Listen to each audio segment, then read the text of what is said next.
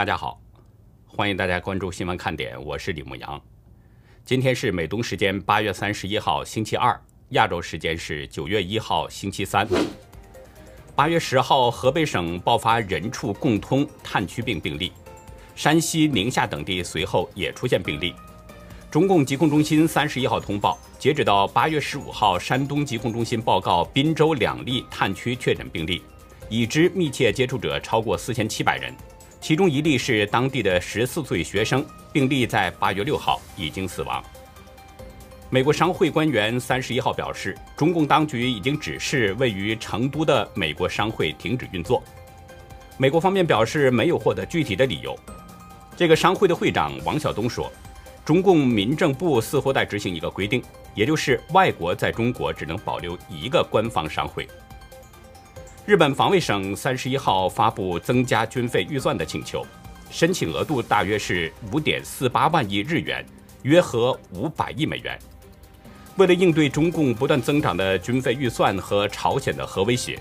近十年来日本的国防经费是连年增加。韩国国会三十一号投票通过一项法案，防止谷歌和苹果公司强制开发者使用应用内计费系统。文在寅签署法案之后，法案将成为法律。政府出面干预科技巨头将支付方式强加于应用内购买，这属于全球首次。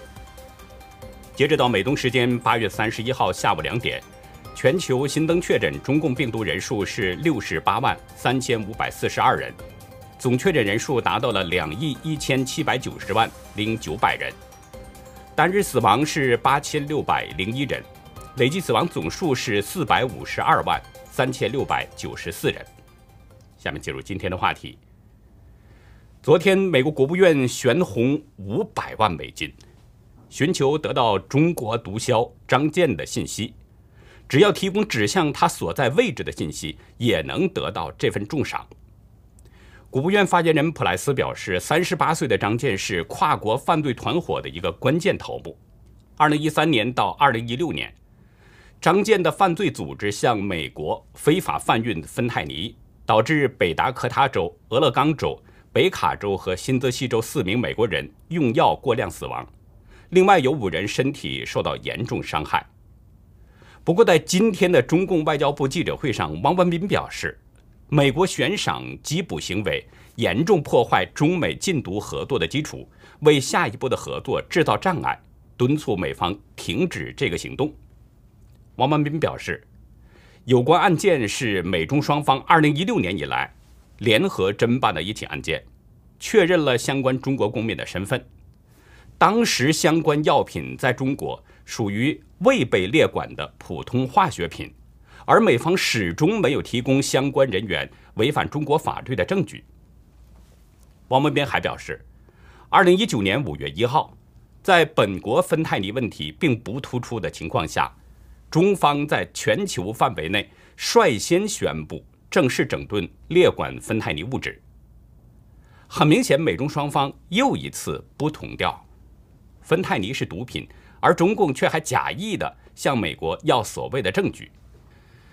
根据公开资料呢，这个芬太尼是一种药性强劲的人工合成阿片类止痛剂，它的特点是起效迅速，作用时间短，效力比海洛因还强五十倍，比吗啡强一百多倍。只要几粒沙粒大小的芬太尼就可以使人致命。这样的毒品，中共声称没有违反法律，不知道大家看出了什么问题没有？无论是什么时候，中共它都是与美国对着干，跟普世价值对着干。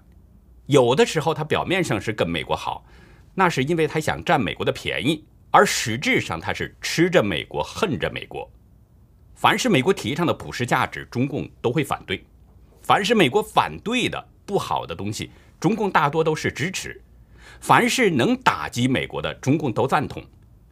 从中你就可以看出，中共是纯纯粹粹的反人类。比如，美国提倡人权自由，而中共绝对不允许在中国有人权自由。美国认为共产主义、社会主义会给人类带来灾难，可是中共声称要坚定不移地走中国特色社会主义道路。美国对恐怖主义实施打击，对伊朗、对朝鲜、对塔利班都是一样，但是中共却偏偏的跟这些政权称兄道弟。正是因为中共的袒护、包庇这些毒贩，那些人呢，他才敢在中国大肆的生产、贩售芬太尼这种毒品。他们知道，在中共的统治下这么做不犯法。王文斌在记者会上说：“本国芬太尼问题不突出。”他这句话所传递的信息呢，就是那些毒贩虽然在中国制毒，但是没有在中国大陆销售，或者说只销售了一少部分。事实上也的确如此，绝大多数的中国人以前啊，并不知道这个芬太尼是什么东西。很多人是在二零一八年十二月初那个 G 二零峰会期间才听到了这个带点洋味儿的名字。当时美国总统川普啊是要求中共领导人习近平呢加大对芬太尼类的药物的个管制力度。习近平当时同意了，于是很多人从当天的新闻当中才知道，世界上还有一种中国生产的药物芬太尼原来是毒品。二零一九年的八月。中共呢曾经抓捕了这个大毒枭张健，不过在几个星期之后，张健又被无罪释放了。中共声称证据是有点问题，也就是说呢，中共把对美国的承诺给撕毁了，并没有实质的管控芬太尼。就在本月，中共外交部曾经对路透社说过这么一句话：美国不能在损害中国利益的同时，期待中共无条件的合作。从中共的这些说法和他的做法来看，中共实际上就是在变相支持制毒贩毒，那些毒贩是得到中共支持和荫庇的。那么大量的毒品生产出来之后，运送到哪里了呢？这个是毋庸置疑的。普莱斯在昨天的声明当中表示，张健在二零一八年的一月，跟其他几名美国和加拿大以及中国的公民一道。在北达科他州受到指控，罪名包括贩运毒品、贩运违法药物导致美国人死亡或身体严重受伤、违反有关持续犯罪集团的法律以及国际洗钱。长期关注新闻看点的朋友啊，可能有印象，早在2017年呢，美国司法部啊就对张健进行过起诉，指控张健呢是通过互联网向美国的毒贩和个人。销售芬太尼以及类芬太尼物质，然后通过邮寄的方式把这些非法毒品输入到美国。二零一五年的一月二号，美国呢有一个叫亨克的十八岁的年轻人去世了，死因就是服用了过量的芬太尼。他的死亡引起了北达科他州警察的注意，就开始调查导致亨克死亡的这个芬太尼的来源。其实那个时候呢，佛罗里达州的美国缉毒局一个年轻探员叫布耶米的人，他已经掌握了一些线索。二零一三年啊，布耶米呢追查一款摇头丸的时候，发现所有线索都指向一个叫丽丽的中国毒贩，于是布耶米就假扮顾客，也就是卧底，取得了这个丽丽的信任。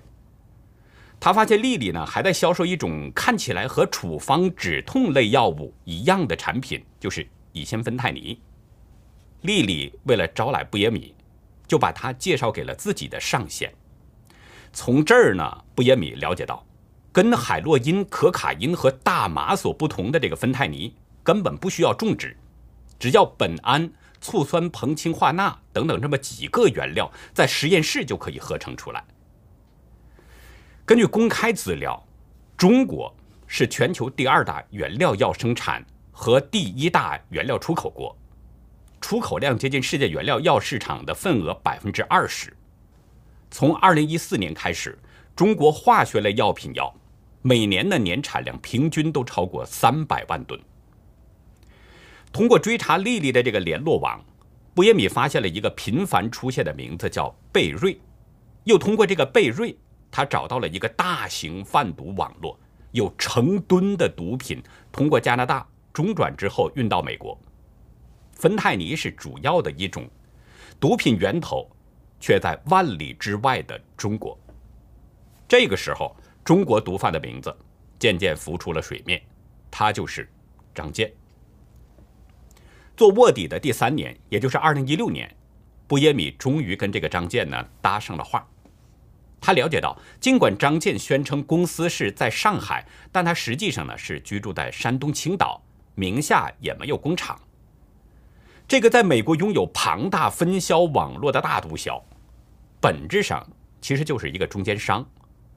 他在香港注册了一家空壳公司来作为掩护，向美国、向加拿大输送芬太尼。他在接到顾客的订单之后，再去找厂家进货，然后打包寄出。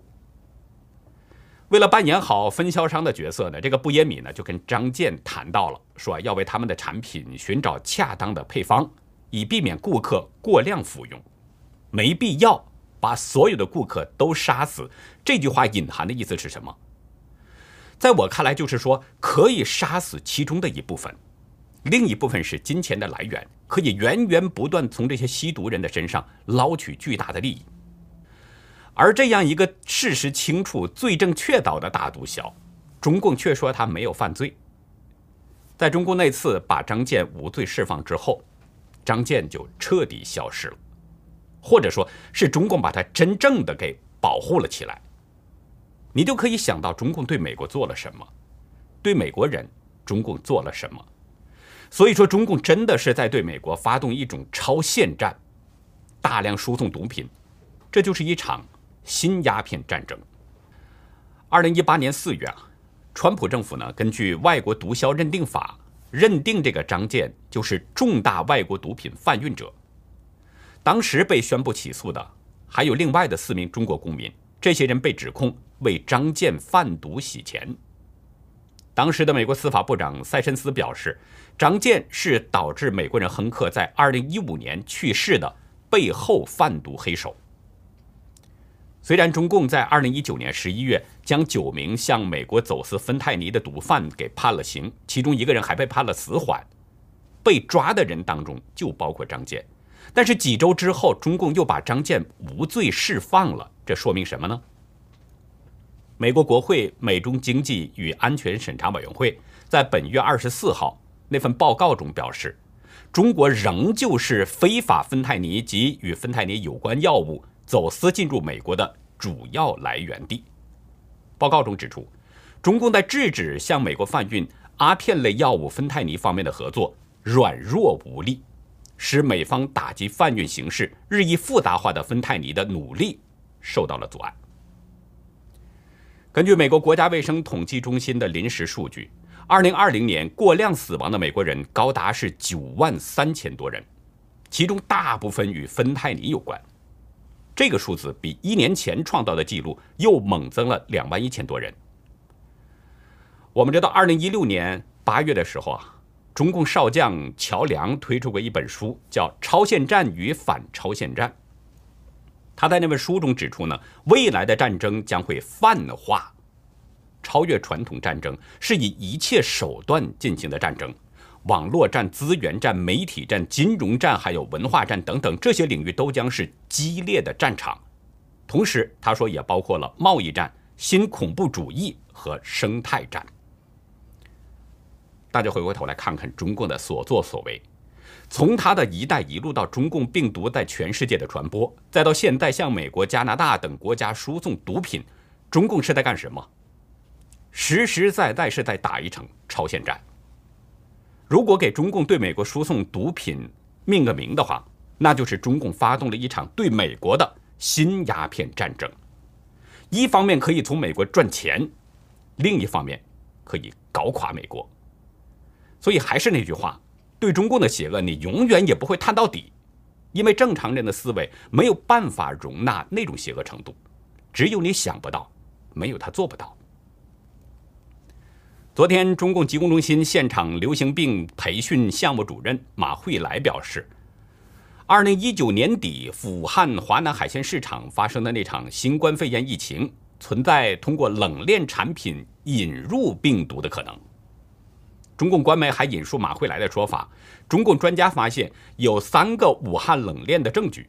华南海鲜市场六百七十八家商铺，三百九十家商铺与冷链有关。他声称呢，最早来自华南海鲜市场的三例病例都从事冷链相关工作，还表示，二零二零年年初对华南海鲜市场的环境样本检测结果显示，二十一家摊位的阳性样本当中，有进口冷链产品的摊位是十六家。不清楚大家怎么看？我是认为这是中共在继续甩锅，中共一直都在这么做，一直都在声称冷链产品可能是毒源。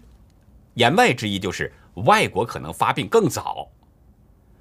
但是大家知道，武汉市二零一九年年底爆发的疫情，那些令人恐惧的场面我们还记忆犹新。而在二零二零年的三月，过了几个月之后，其他的国家才陆续出现疫情。中共声称冷链传播，那有一个问题。我们需要中共解释一下，为什么全世界只有中国大陆才有冷链产品发现病毒的情况？所以这很显然，这是中共的含血喷人。仅从这两点，我们就可以看出，中共甩锅的水平其实并不高。其实就是中共啊，仍然在不断的搅浑水，用各种不断不着边际的这个说法来甩锅，扰乱人们的视线。这也是呢，美国情报部门在经过九十天的调查之后，没有得出确切结论之后出现的新情况。但是中国的这种无脑甩锅，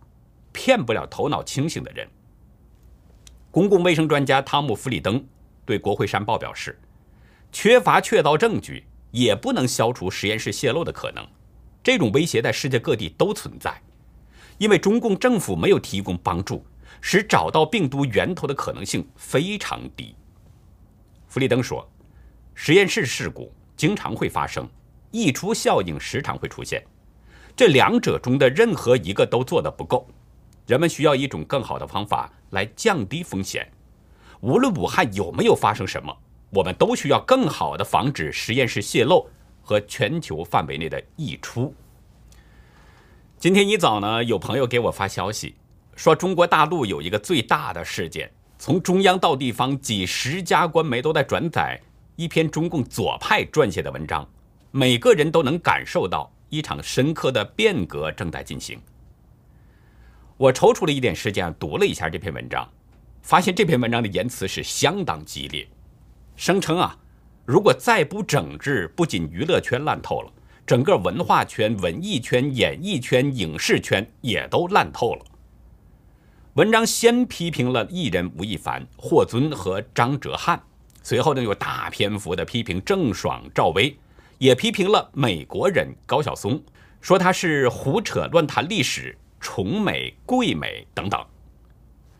文章中表示，从反垄断到提出共同富裕，再到整治娱乐圈，都显示出中国正在发生重大变化，从经济领域、金融领域、文化领域到政治领域。都在发生一场深刻的变革，或者也可以说是一场深刻的革命。文章还称，这是一次从资本集团向人民群众的回归，这是一次以资本为中心向以人民为中心的变革。又说，这场深刻的变革也是一次回归，向着中国共产党的初心回归，向着以人民为中心回归，向着社会主义本质回归。文章还声称，当前对娱乐圈、文艺圈、影视圈的整治力度还远远不够，要使用一切手段打击当前社会上存在的各种追星、饭圈现象，彻底杜绝社会性格中的娘炮和小鲜肉现象等等。还要说呢，不仅要摧枯拉朽，而且要刮骨疗伤，还要清扫屋子，红色回归，英雄回归，血性回归。在读这篇文章的时候啊，我就有一种很强烈的感觉，中共这是要再次发动文化大革命了。这篇文章的激烈程度可以说是杀气腾腾，相当的极端。文章的作者呢叫李光满，是茶网的专栏作家、编辑。这个人曾经做过华中电力报的总编，他呢经常在网络上发表一些具有民族主义色彩的文章。这个人。他跟李毅、金灿荣有的一拼，他们都是属于同一个族群，是一个极左的自干部。用网友对这个人的评价说呢，这个人专骗低文化、低脑龄的人士。但是他的这篇文章被几十家中共官媒转载，其中包括人民日报、新华社、中共央视、光明日报等等这些中央级的喉舌，这个就显得非常不一般了。那这是不是中共要发动新时代的文化大革命了呢？这篇文章会不会就是中共的五一六通知呢？一九六六年五月四号到二十五号啊，在这段期间呢，在当时中共副主席刘少奇的主持下，中共召开了一次政治局扩大会议。会议上是集中批判彭真、罗瑞卿、陆定一还有杨尚昆等人。五月十六号。会议通过了经过毛泽东多次修改的通知，重新设立文化革命小组。这个通知后来被称为是“五一六通知”。中共发动的十年文化大革命就是以这个“五一六通知”作为标志的，后来又成了文化大革命的一个指导性的文件。看李光满的这篇文章，言辞的激烈程度跟“五一六通知”完全可以相提并论。只不过呢，这个是以李光满个人名义发出的，而五一六通知是中共中央发出的。但是，大家需要注意，几十家中共官媒同时转载，这就意味着什么呢？我曾经跟大家分析过，大家是因为认同我的观点和说法，所以才帮我转发。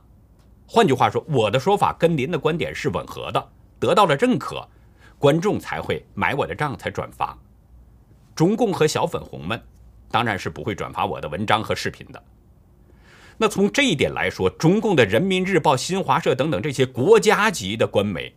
转发李光满的文章，也就是认同他的说法。我们知道，中共对舆论导向控制的那是非常的严格，不允许有任何的不同声音。那么这些喉舌媒体同时转发李光满的文章，是不是中共的亲自指挥、亲自部署呢？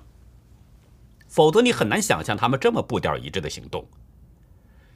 如果是中南海的亲自指挥、亲自部署，那又意味着什么呢？所以，在我看来，这就相当于是这个“五一六通知”是中共发动新时期文化大革命的一个冲锋号。很可能，中国将要回到五十年前那种荒诞恐怖的岁月了。今天呢是八月三十一号，大家是不是还记得今天是什么日子呢？今天是八三一太子站事件两周年纪念日。昨天呢，曾经拍摄报道八三一太子站事件的前记者、香港湾仔区议员梁伯坚，他透露，他在本月初啊收到过一封信，叫他呢在八三一收生，保全家平安。信中还有一个刀片，很明显这是一个死亡威胁。但是梁伯坚收到这封信之后呢，只向记协主席陈朗生进行了报备，并没有向警方报案。梁伯坚没有说明为什么这么做。但是如果了解八三一太子站事件，了解这件事的朋友，都能够理解原因。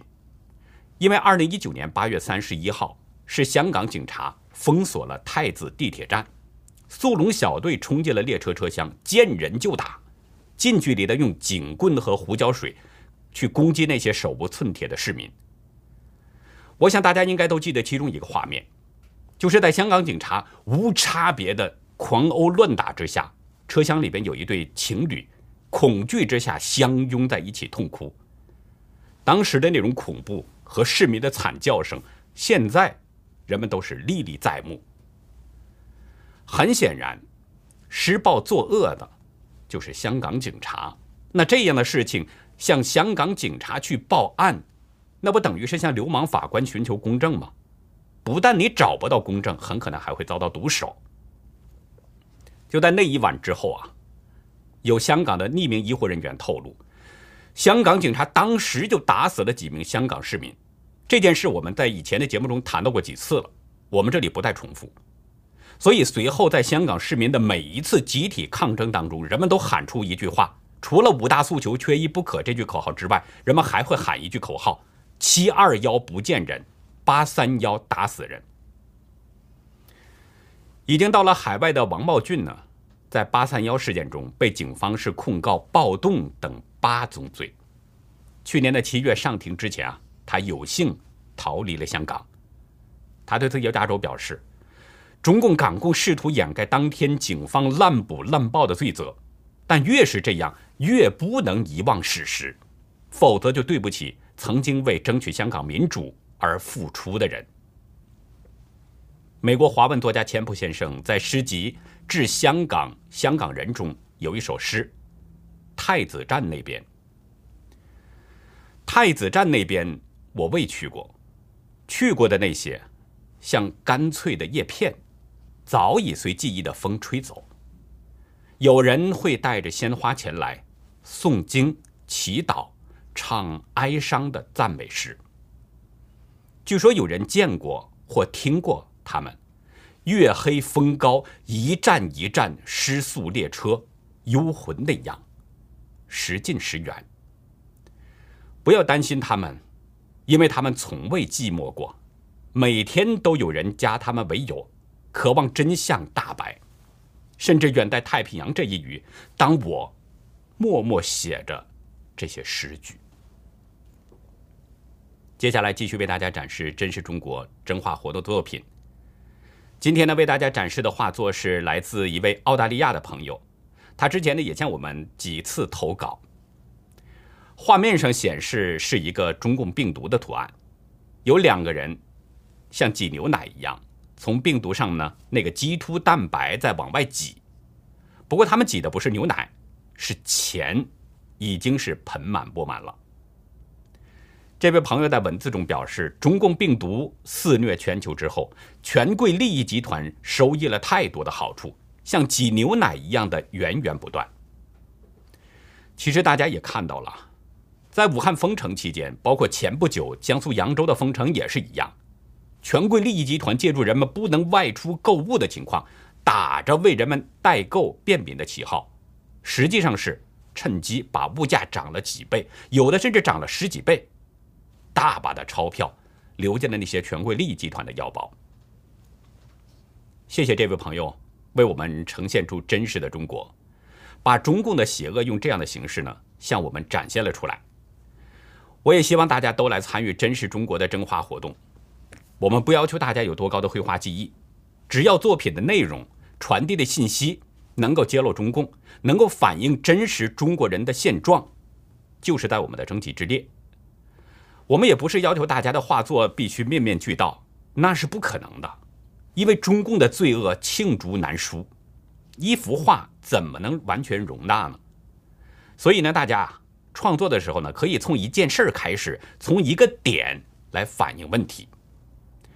只要您把自己看到的、听到的、感受到的真实的中国给表现出来，那就是非常好的作品。这既是在记录历史，也是在救人。希望大家呢都来参与，在解体中共的路上，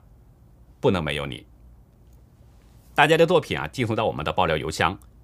：xwkd 二零一七 @gmail 点 com。我在节目中会进行展示，然后上传到优乐客网站。